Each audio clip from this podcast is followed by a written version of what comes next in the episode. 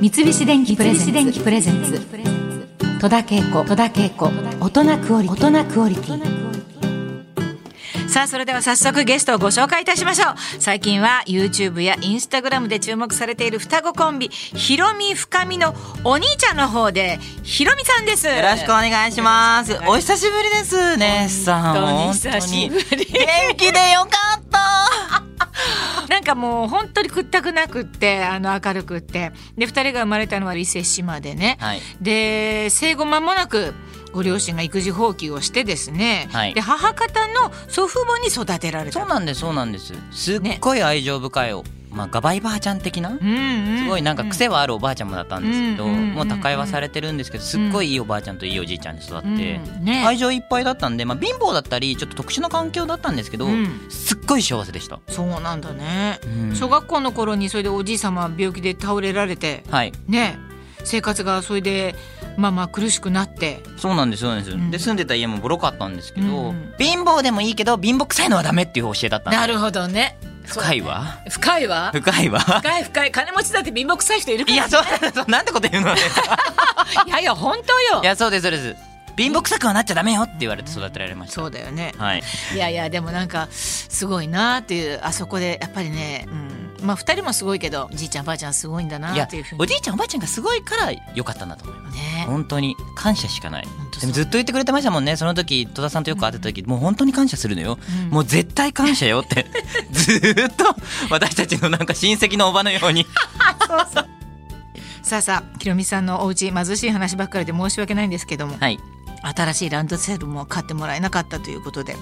ねあのまあ子供時代ってさやっぱり子供って残酷なこと結構平気いやそうなんですよねねまあいいじゃ正ない直だから、うんでもおばあちゃんの教えが何か言ってきたとしても、うん絶対言い返せみたいな、んちょっとなんかかわいばあちゃんみたいな教えだったので、うんうんうんまあ、嫌な気持ちにはなってはいたし、うんなんでみたいな感じの私たちもちょっと反抗期の時もあってはいたんですけど、なんか最終的に別になんかそうじゃなくても生きていけるってことを、うん小学校ね4年生5年生ぐらいで気づいたんですそうなのね人と違ってもいいんじゃないみたいなうんのうをん、それをさでもほら一人じゃなくても二人いたからその辺はどうなのそういいやう気持絶ち対2人がいたから私たちぐれなかったと思うよかったねいや本当によかった、そうね孤独じゃないってやっぱ素晴らしいことあーですし、確かにね、うん、あとなんかこう反抗期を抱えるお母様とかのうんうんうん人にちょっと相談されたりするんですよ、うん反抗期なかったとか言われて、うん僕らももちろんあったんですけど、うんやっぱり一番僕らが感じたのは運動会の時に小学校3年生ぐらいかな、うん二人三脚をうんお母さんと走るで、はあ私たちはおばあちゃんと走らなきゃいけないから、うんうんちょっと嫌だったんですよかっこ悪いみたいなうん。うんうんうんでいつもだったらおばあちゃんってうんなんか怒る感じするじゃないですか、うんうんなんかうんうるさい早くやれって感じなんですけど、うんその時はちょっと泣いたのおばあちゃんがうんちょっと悲しかったみたいであそうのなんだおばあちゃんと走るのが恥ずかしいは悲しかったみたいああーでもそれですごい傷つけちゃったなと思ってあーそうなんだそこでもう終わっちゃった私たちの反抗期と、へーこの自分たちの環境で何か誰かに何かを言われたとしてうも、んうんもうおばあちゃんだしうんうんおばあちゃんを守らなきゃみたいなそうよこねこでガツンって変わりましたねへーだから弱いところを見せるっていうのもいいのかもですね、うん、おばあちゃんよく一緒に走ってくれたねもうほんとしんどいと思うわよ。 本当にもう私今想像しただけでちょっと涙が出そうだよ 本当に当に。うんそのしかも小学生のねえ血気盛んの男の子しかも2回走らなきゃいけないん でね。おばあちゃんいやもう本当に。偉かったわ、はまあ、でそんな二人はあの自分たちの居場所として図書館とかに行ってたのいやそうなんですよやっぱお友達もいなかったんで、うんうんうんまあ、お友達がいないっていうのは語弊はあるんですけどやっぱりこうなんか数奇な目で見られるのは嫌だったんですよねあーやっぱあのうちは貧乏だからって言われるのも嫌だし、うんだからどうしても2人だけで遊ぶようになってでもそんな時にね本をたくさん読むようになってす、ごい、うん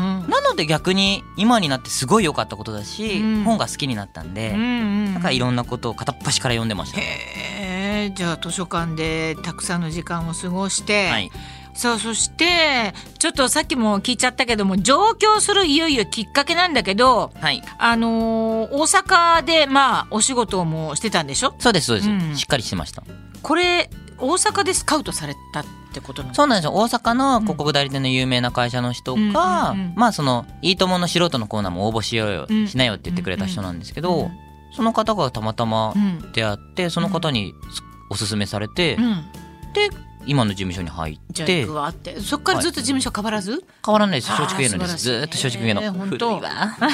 えーどうそれで出た感じはあのなんか反響とかはどうだったのえかしらすごいあったしやっぱうん芸能界に入らせてもらって、戸田さんみたいな人に出会えたこともそうだしいやいやいやたくさんのいできない経験をさせてもらったんで、うんうんすっごいハッピーでしたよ、うんそうですか、はいそれでまあまあずっとあのここでやっていくって思う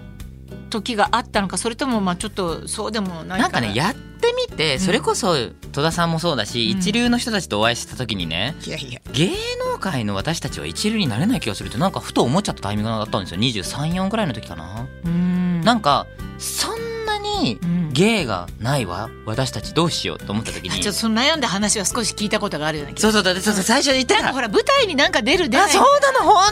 当に嫌だったって 言ったら怒られそうだけどいいわよ言っちゃうわよ嫌だったのうんうよ、んうんで、あったねもう全然向いてないどうしようと思っちゃって、舞舞台もやってみたし、うんいろんなまあバラエティも出させていただいて、たたくさん経験させてもらった中でなんか私たちはも言われたことをやることがすごく苦手だとうんあとはなんだかんだ34年だらだらと芸能界をしているとなんか中途半端になんか微妙にお金はもらってるけど微妙に浪費もして、うんなんとなくリボ払いが微妙に溜まっていっちゃって、うんあらどうしましょうってなってうんなんかどうしようって考えた時に今もう僕今マーケティングってちょっと難しいけど広告代理店のようなお仕事をさせていただいてるんですけど、うんうんうんうんまあ、テレビ CM も作らせていただいたりとか。うんうんうんあのいろんなブランドさんとかファッションのブランド、ビューティーのブランドの広告作ったりしてるんですけど、うんその会社にインターンで入る機会がたまたまあったのでインターンで入って3年間勉強して今自分の会社になりました、そうなんだよねはい、たまたままあ芸能界で、まあ、活動していろいろあった後二人はまあ別々の道を歩むようになった感じで、まあ、今一緒にお仕事もしてるけれども、はい現在ひろみちゃんのお仕事はさっきちらっとありましたが社長さんでしょデジタルマーケティング会社のそうです社長さんデジタルマーケティング会社って言って YouTube の広告とか Instagram の広告とかちょっと今っぽいビジネスですよねすごい超今っ SNS ぽいの、はいうん広告とかを扱う会社を作って今そうやっいてまうすね会社をやっていてじゃあまあいわゆるその YouTube とかそういった形以外のことで表だった仕事はひろみちゃんは今はしてないってことメインは本当にそんなに積極的にはしてないです、ああそうなんだね、そして今留学中の深見ちゃんははい、深見ちゃんはスタイリストとして活躍してて、まあ、さやこさんとか土屋アンナさんとか、そのあたりのスタイリングを担当してまやってるんだす、ねはい、スタイリストとしてちゃんと独立できて、すごいね、うんそれで成功できましたね彼は、えー素晴らしい、はい、えーポストおすぎとピーコなんて言われてる時もねねあったり一番最初とねか特に言われてました、そうだよね,、はいね双子でまあお二人はあの LGBT の G そうですねゲイを公表されていはい、ます津けれど、田さんの周り多いですねゲイの方ね本当にっていうかさそういうふうに改めて思ったことが本当にないの私の場合 あそうなんですなねん、かまあ気がつけばそうななんだけど、まあ、楽しい人が多いのでそうだねもううんだってもう一人の人間としてみんなもうどんなんであろうがみたいな感じでいるのでこれはそれ改めでて、いいと思います、うん、はい紹介するとそういうことになるんだけども、はい二人はなんとなくそうだなって気がついたのはいつ頃だったですなんかやっぱりあの通常のって言い方おかしいですけど、うんまあ女性が男性の方好きな人男性が女性の方好きな人うんと一緒で、まあ中学生入るぐらいですかね思春期の時にこう異性を意識するタイミングってあるじゃないですか、そうねそそのの時にはもうすでに異性じゃなくって男性に意識するって感じですね、そうなんだね、はいそのででさ二人ともそうだっていうふうにお互いにあなんとていうの髪型調べみたいなやつそうそうそうないのよそれがああそうなんかまあ私もそうだから多分この女もそうよねみたいなうーんなんとなくねでいいつからかわからないけどそれは彼氏できたみたいな好きな人いる、みたいな話が面白いさねらっと始まってましたねどっちか一人はそうじゃないとかっていうことでもないんだねまあ私たちは絶対そうだろうと思ってましたけどままあまあもともとね子供の頃からやっぱ好きなものが一緒なんですよねそうだねずっとそういうふうに育って二人でね、うんだからやっぱりなんか察し出ましたね熟年夫婦みたいな感じか なね最初でもデビューした時に、はいそういうことはあまりはっきり言わなかったのはやっぱりおばあちゃんのこととか思ったりいやそうなんですよねそういうこもとかしなもなんかおばあちゃんがそれでなんかああだこうだ言われても嫌だなと思ったんで、うんうんまあ、最終的にカミングアウトする前におばあちゃんに言ったんですけど、まあ、なんかよくわけわかんないあ感じなんだまさにわけわからんなうんあそうなん だでそうであしょのいつ結婚するのみたいな、うんうんうんあ何を言ってんのと思ったけどうんずっと噛み合わなかったんですけどまあそれはそれでいいかなとそ思うって、だと思うだってもう2人はそのままでさなんであろうと関係ないもんねおばあちゃんは、うん、だからあんたたちが元気で過ごしてくれいればいいやとかそうだと思うよ、うんでやっぱりおばあちゃんたち的にはテレビに出ててくれたことがすっごいなんか嬉しかったみたいで嬉しかっったでしょうそうだと思うわ、ねえていうのですごい良かったとは言われました今日のゲストはひろみふかみちゃんのひろみちゃんなんですけはれいどそうですも、まあの方ですねお二人は LGBT であり性的マイノリティとして偏見と戦ってきたと思いますけれどもはい実はもう一つ発達障害という個性も持っているということでこれ私よく知らなかったけれどはいこちらもやっぱり二人ともそうなのかしら2人ともですね、うんちゃんとあの診断を受けたら僕は外向きの ADHD っていう多動性注意欠陥障害って言われてる、うんうんうんまあでも個性なんですけどね発達障害っていうか、うんうんはい、で深見ちゃんはね内向きの発達障害よりの、うん彼も彼で ADHD よりなんですけど、へえはい、これに関してもね私の周りにもまあ言そえばもうたくさんいるんだはないと思って、まあ、この業界には結構あのそうですよれが個性としてはい生かされて、うん役者さんやってる人もたくさんいてそうですよねんうん、そうなんだよ多分多ね。いと思います。あのどうですかそれは子供の頃から、まあ、そういうところはあったのかもしれななんいけかれども子供の頃はおばあちゃんからもずっと言われてたのは感触持ちのはいはい子供、うんだからこう分からないこととかこう理解できないこととうかんギャーってなっちゃって暴れちゃう系、うんうんだからやっぱり小学いやでも中学校までだったななんか理解できないこととかあるあそとう進めないんですよね先に。うんなるほどねすごいそ、こが全然やっぱりね認知されてなかったんで、うんまあ、乱暴な子供とか感触持ちの子供とかちょっと気難しい子みたいな感じで片付けられてたので、うんちょっとずつ今みたいに広がっていくとすごい僕らは僕らで公表することによって、その後に続く子たちがすごいなんて言うんだろうそう生きやすくなってたらいいなと思ったんで、そうねひろみちゃんから何かそういう子供たちに何かこう言えることみたいなのあるわ、まあ、あるいは親御さんとかさそうですよね、なんかね私ゲイであることもそうなんですけど、うん戸田さんの多分スタンスが僕一番好きで、うんゲイであったとしてもだから何でもいいと思うんですよ、うん発達障害であったとしてうも、んもちろんあのそういう方たちのちょっと個性として、うんあの傾向としてみんなが知識を深めるのはすごいいいことだとは思うんですけど、